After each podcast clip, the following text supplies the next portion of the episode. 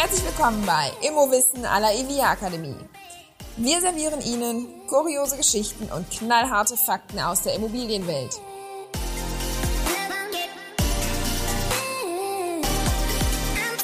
Hallo zusammen, ich bin Barbara von der EVIA Akademie, der Akademie für Immobilienwirtschaft und ich fühle unseren Expertinnen und Experten auf den Zahn.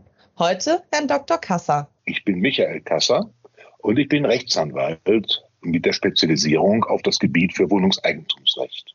Vor allem aber bin ich seit über 40 Jahren als Verwalter aktiv und ich war mehr als 20 Jahre Vorsitzender des Verbandes der Immobilienverwalter Nordrhein-Westfalen. Ich versuche daher immer, besonders praxisgerechte Lösungen zu finden. Hallo, Herr Dr. Kasser. Schön, dass Sie heute Gast in unserem Podcast sind. Vielen Dank für die Einladung. Sie sind uns gerade aus der Schweiz zugeschaltet, mitten aus den verschneiten Bergen, weil das Thema, über das wir sprechen möchten, hochaktuell ist. Die Corona-infizierten Zahlen sind momentan extrem hoch und damit nehmen auch wieder die Schutzmaßnahmen zu oder zumindest die Gespräche darüber. Und das sorgt natürlich auch für Verwirrung bei Verwalterinnen und Verwaltern.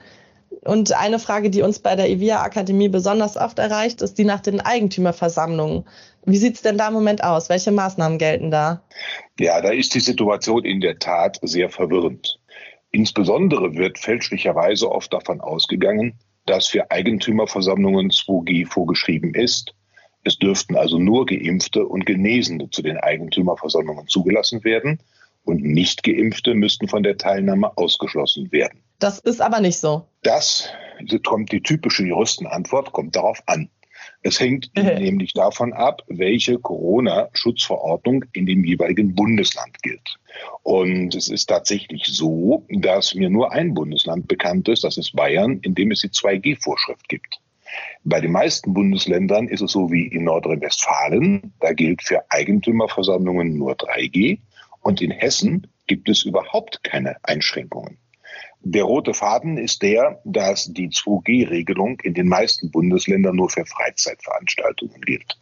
Hingegen sollten Versammlungen, die einen seriöseren Zweck haben, insbesondere Gremiumssitzungen, und dazu gehören auch die Eigentümerversammlungen, eben möglichst aufrechterhalten werden. Und das ist der Grund, warum in den meisten Bundesländern keine 2G-Regelung für Eigentümerversammlungen gilt. Das ist ja eigentlich dann ganz praktisch, ne? weil viele Probleme gar nicht mehr auftreten, also können wir uns von diesem Gedanken 2G für Eigentümerversammlungen im Großen und Ganzen dann doch irgendwie verabschieden?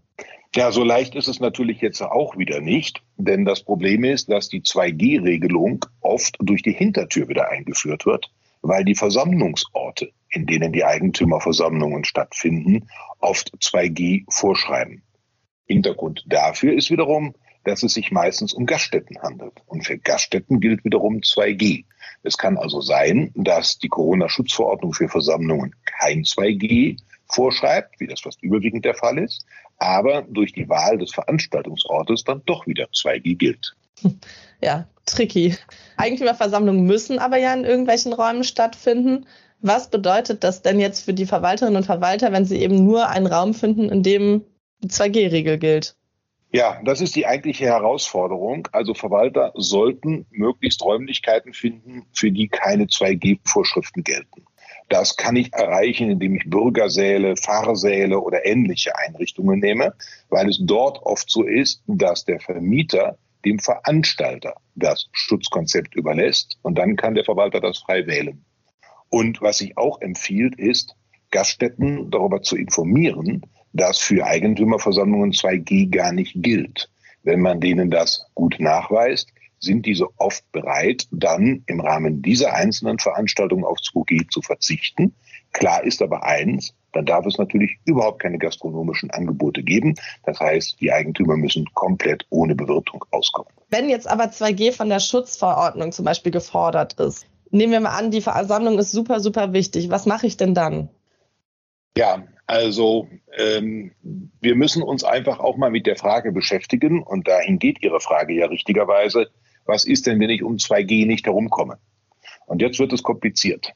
Es gibt eine allgemeine Internetmeinung, basierend auf bestimmten Verlautbarungen, die sagt, 2G-Versammlungen gehen überhaupt nicht.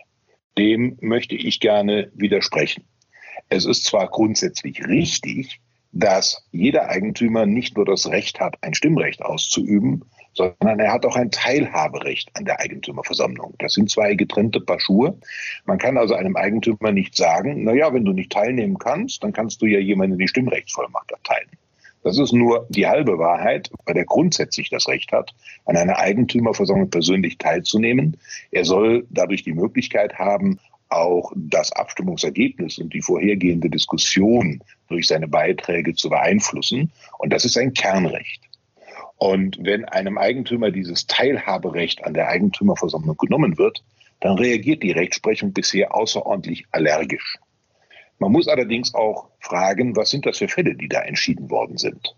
Und ähm, das sind fast alles Fälle, in denen die Teilnahme an der Eigentümerversammlung deshalb unmöglich gemacht werden sollte, weil diese Eigentümer einen Tatbestand verwirklicht haben, der bestraft werden sollte, insbesondere wenn sie keine Hausgelder gezahlt haben.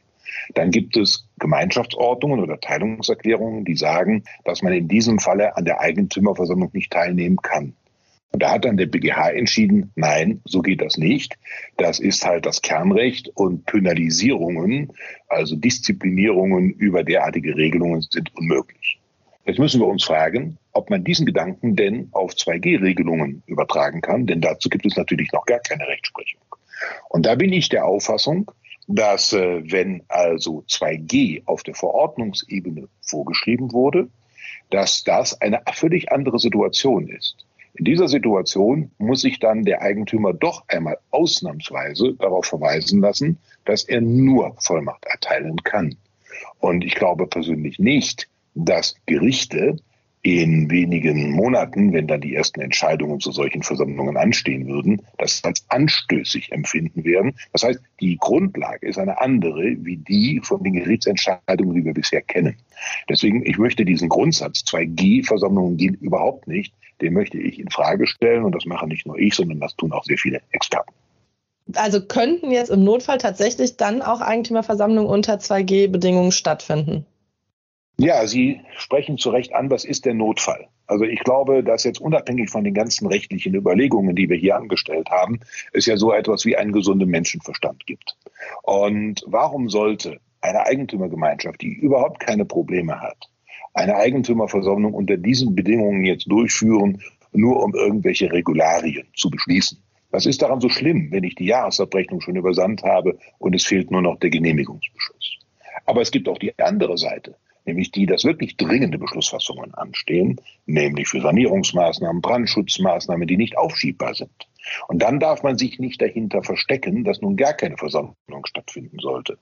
Insbesondere verstecken sich auch einige Verwalter. Die haben sich nämlich dann über die Corona-Gesetzgebung über den 31.12.20 schon einmal mit ihrer Verwalterbestellung gerettet. Und jetzt probieren sie das teilweise nochmals. Das ist aber nicht überzeugend, denn man hätte den ganzen Sommer 2021 natürlich Eigentümerversammlungen durchführen können. Und wenn jetzt dringende Beschlussfassungen anstehen, die man im Sommer und im Herbst nicht hinbekommen hat, da muss sich der Verwalter natürlich schon die Frage stellen, warum er dann wenige Wochen vor Jahresende unter der Berufung auf 2G wieder keine Versammlung stattfinden lässt. Und deswegen haben wir halt zwei Extreme. Und ich denke, man muss immer mit Augenmaß und nach pflichtgemäßen Ermessen entscheiden. Was ich überbringen möchte, ist lediglich, man muss nicht unbedingt jetzt Versammlungen forcieren, aber man sollte nicht das 2G-Argument missbrauchen, und zwar aus zwei Gründen nicht. Erstens ist es außerordentlich fraglich, ob das 2G-Argument wirklich ein Argument ist und ob nicht doch zulässigerweise Eigentümerversammlungen stattfinden können. Und zum anderen muss man eben überlegen, welchen Schaden richtet es an, wenn dringende Beschlüsse jetzt nicht sind.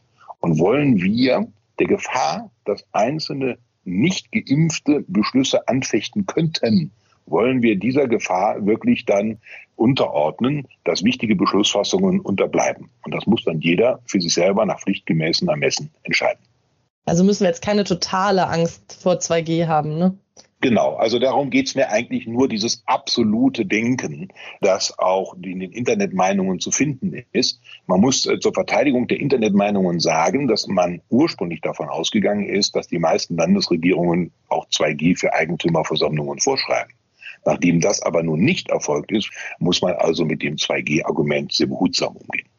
Was ist denn, wenn der Verwalter selber sagt, Also nur wenn ich als Verwalterin sage, ah, ich habe aber Schiss unter 3G-Bedingungen, ich würde lieber eine Versammlung unter 2G-Bedingungen stattfinden lassen, auch meinen Mitarbeitern gegenüber. Also das ähm, ist, glaube ich, sehr nachvollziehbar, insbesondere Mitarbeiterschutz. Und das könnten ja auch Eigentümer so empfinden, die an der Versammlung teilnehmen. Auch hier kommen wir ja voll in den äh, vorhandenen Konflikt zwischen Geimpften gegen Nicht-Geimpfte. Und da würde ich, wenn ich als Verwalter dieser Überzeugung bin, und ich würde sagen, äh, das gibt wichtige Themen, warum wir uns jetzt doch in dieser Wintersaison versammeln müssen. Dann würde ich auch den Mut haben, dann 2G für mich durchzusetzen. Man muss immer nur eins wissen, juristisch könnte es ein Unterschied sein, ob 2G durch den Verordnungsgeber angeordnet wurde, dann haben wir im Prinzip eine quasi gesetzliche Vorschrift, oder ob 2G auf einer privaten Entscheidung entweder des Raumvermieters und oder des Verwalters entsteht, dann ist das Anfechtungsrisiko ein bisschen höher. Also zusammengefasst heißt das, Versammlungen unter 2G können grundsätzlich stattfinden. 2G gilt aber in kaum einem Bundesland was dann passiert, wenn ich als Verwalterin mich oder als Verwalter dazu entscheide, zum eigenen Schutz irgendwie für mich oder für meine Mitarbeiter für 2G zu entscheiden. Das ist unklar im Moment, weil wir eben noch keine Urteile dazu haben. Und wenn ich nach Räumlichkeiten suche, mich selbst aber unter 3G-Bedingungen, ja, wohlfühlen ist jetzt wahrscheinlich zu viel erwartet, aber damit abfinden kann, dann muss ich unbedingt darauf achten, einen Raum zu finden, wenn auch 3G von außen vom Gesetz her gilt, in dem dann auch diese 3G-Bedingungen gelten. Wenn ich nun einen Gastronomiebetrieb finde, der rein theoretisch 2G hat, kann ich den darauf hinweisen oder bitten, dass er für diesen speziellen Anlass 2G auslässt und dann auf 3G umsteigt, ohne Bewirtung natürlich. Dann habe ich aber halt tatsächlich echt ein Problem, wenn ich so einen Rahmen nicht finde. Ne? Ja, also deswegen sage ich ähm, tendenziell eher Mut zu 2G haben, wenn eine Eigentümerversammlung wirklich jetzt stattfinden muss und es dringliche Beschlussgegenstände gibt. Einfach mit den Eigentümern reden, mit den Beiräten reden und sagen, wie sieht es aus. Aber wenn Beiräte und Eigentümer sagen, wir wollen und benötigen jetzt eine Versammlung zu diesem oder jenem Thema, insbesondere halt auch zum Thema der Verwalterbestellung, dann sollte man sich nicht in 2G so leichtfertig flüchten. Und man sollte einfach Mut haben, wenn die Versammlung stattfinden soll, aus welchen Gründen auch immer, dann auch gegebenenfalls 2G auf private Anordnung entweder weil das die Räumlichkeiten so wollen oder weil man sich selber und seine Mitarbeiter und die Kunden schützen will, einfach auch mal was riskieren. Was ich jetzt sage, ist jetzt so meine persönliche Meinung, jetzt ein bisschen Stammtisch, aber diese ewige Diskussion um den Minderheitenschutz der Nicht-Geimpften und alles dem unterzustellen, und wichtige Entscheidungen nicht zu treffen, weil die Gefahr bestehen könnte, dass ein Nicht-Geimpfter diese Beschlüsse anficht und ein Gericht möglicherweise dem folgen könnte. Ich weiß nicht, ob das eine Handlungsoption ist, wenn man handlungsfähig bleiben will. Gibt es denn auch Alternativen, zum Beispiel online? Da findet ja jetzt viel statt. Ja, also zunächst noch mal zur Klarstellung, weil viele von Online-Versammlungen reden. Die Online-Versammlung gibt es wenn das nicht ausnahmsweise zwischen den Eigentümern vereinbart wurde, wohlgemerkt nicht beschlossen, sondern vereinbart wurde, nicht. Was es aber gibt, ist seit dem Inkrafttreten des neuen Wohnungseigentumsgesetzes die Online-Teilnahme an Präsenzveranstaltungen. Und das ist natürlich in der Tat ein sehr probates Mittel. Das Problem ist jetzt, dass man das aber beschließen muss, dass eine Online-Teilnahme zulässig sein soll. Und das dürfte in den meisten Eigentümergemeinschaften nicht erfolgt sein. Dazu hätte ich aber vielleicht einen auch etwas mutigen Vorschlag, von dem ich aber glaube, dass er funktionieren wird. Was spricht dagegen, eine Versammlung einzuberufen und als ersten Tagesordnungspunkt bereits die Zulässigkeit der Online-Teilnahme einzelner Eigentümer zu verabschieden? Und dann direkt diesen Beschluss umzusetzen und den Eigentümern diese Online-Teilnahme zu ermöglichen, schon bereits für diese Versammlung. Das ist jetzt ein bisschen tricky, aber man könnte den Eigentümern ja schreiben, wegen der bestehenden Situation findet die Versammlung unter 2G-Regelungen statt. Wir empfehlen die Vertretung. Damit die Vertretung leicht gelingt, schreibe ich auch in die Einladung schon rein, was alles diskutiert werden wird, nehme also so ein bisschen den Versammlungsverlauf schon vorab. Und dann sage ich denen, als ersten Punkt habe ich außerdem Online-Teilnahme äh, auf die Tagesordnung gesetzt. Unter dem Vorbehalt, dass die Eigentümergemeinschaft dem zustimmt, kannst du dich dann auch zuschalten. Das müsstest du uns aber kurz vor der Versammlung spätestens noch sagen. Jetzt wird es natürlich auch hier wieder Skeptiker geben, die sagen, ja, aber das muss doch alles technisch geregelt sein und da müssen wir genaue Regeln haben wegen Datenschutz und Zuschaltung. Auch da würde ich einfach mal für Handlungsfähigkeit plädieren, um den Einzelnen abzuholen, der dann gerne an dieser Willensbildung teilnehmen möchte kann man auch einfach in der Eigentümerversammlung mal einen Laptop aufklappen und den per Teams oder mit einem sonstigen Medium zuschalten. Auch das kann man mal machen. Ähm, nicht, dass ich das jetzt predigen möchte, weil das natürlich immer mit Risiken verbunden ist. Aber wenn man handlungsfähig bleiben will und auch handlungsfähig bleiben muss aufgrund der Sachlage, sind das alles Mittel, die sicherlich auch ein Gericht sehr überzeugen werden, wenn man darstellen kann, dass man alles getan hat, um die Kommunikation zu gewährleisten. Und ich glaube, darauf kommt es an. Ganz, ganz lieben Dank für diese vielen Tipps und ähm, ja, praktischen Hinweise. Schön, dass Sie bei uns waren, Herr Dr. Kasser. Und wenn euch dieser Podcast gefallen hat und ihr mehr davon wollt oder ihr euch denkt, oh Gott, nie wieder, dann schreibt uns gerne eure Tipps und Anregungen an podcast.ivia-akademie.de. Schön, dass ihr dabei wart.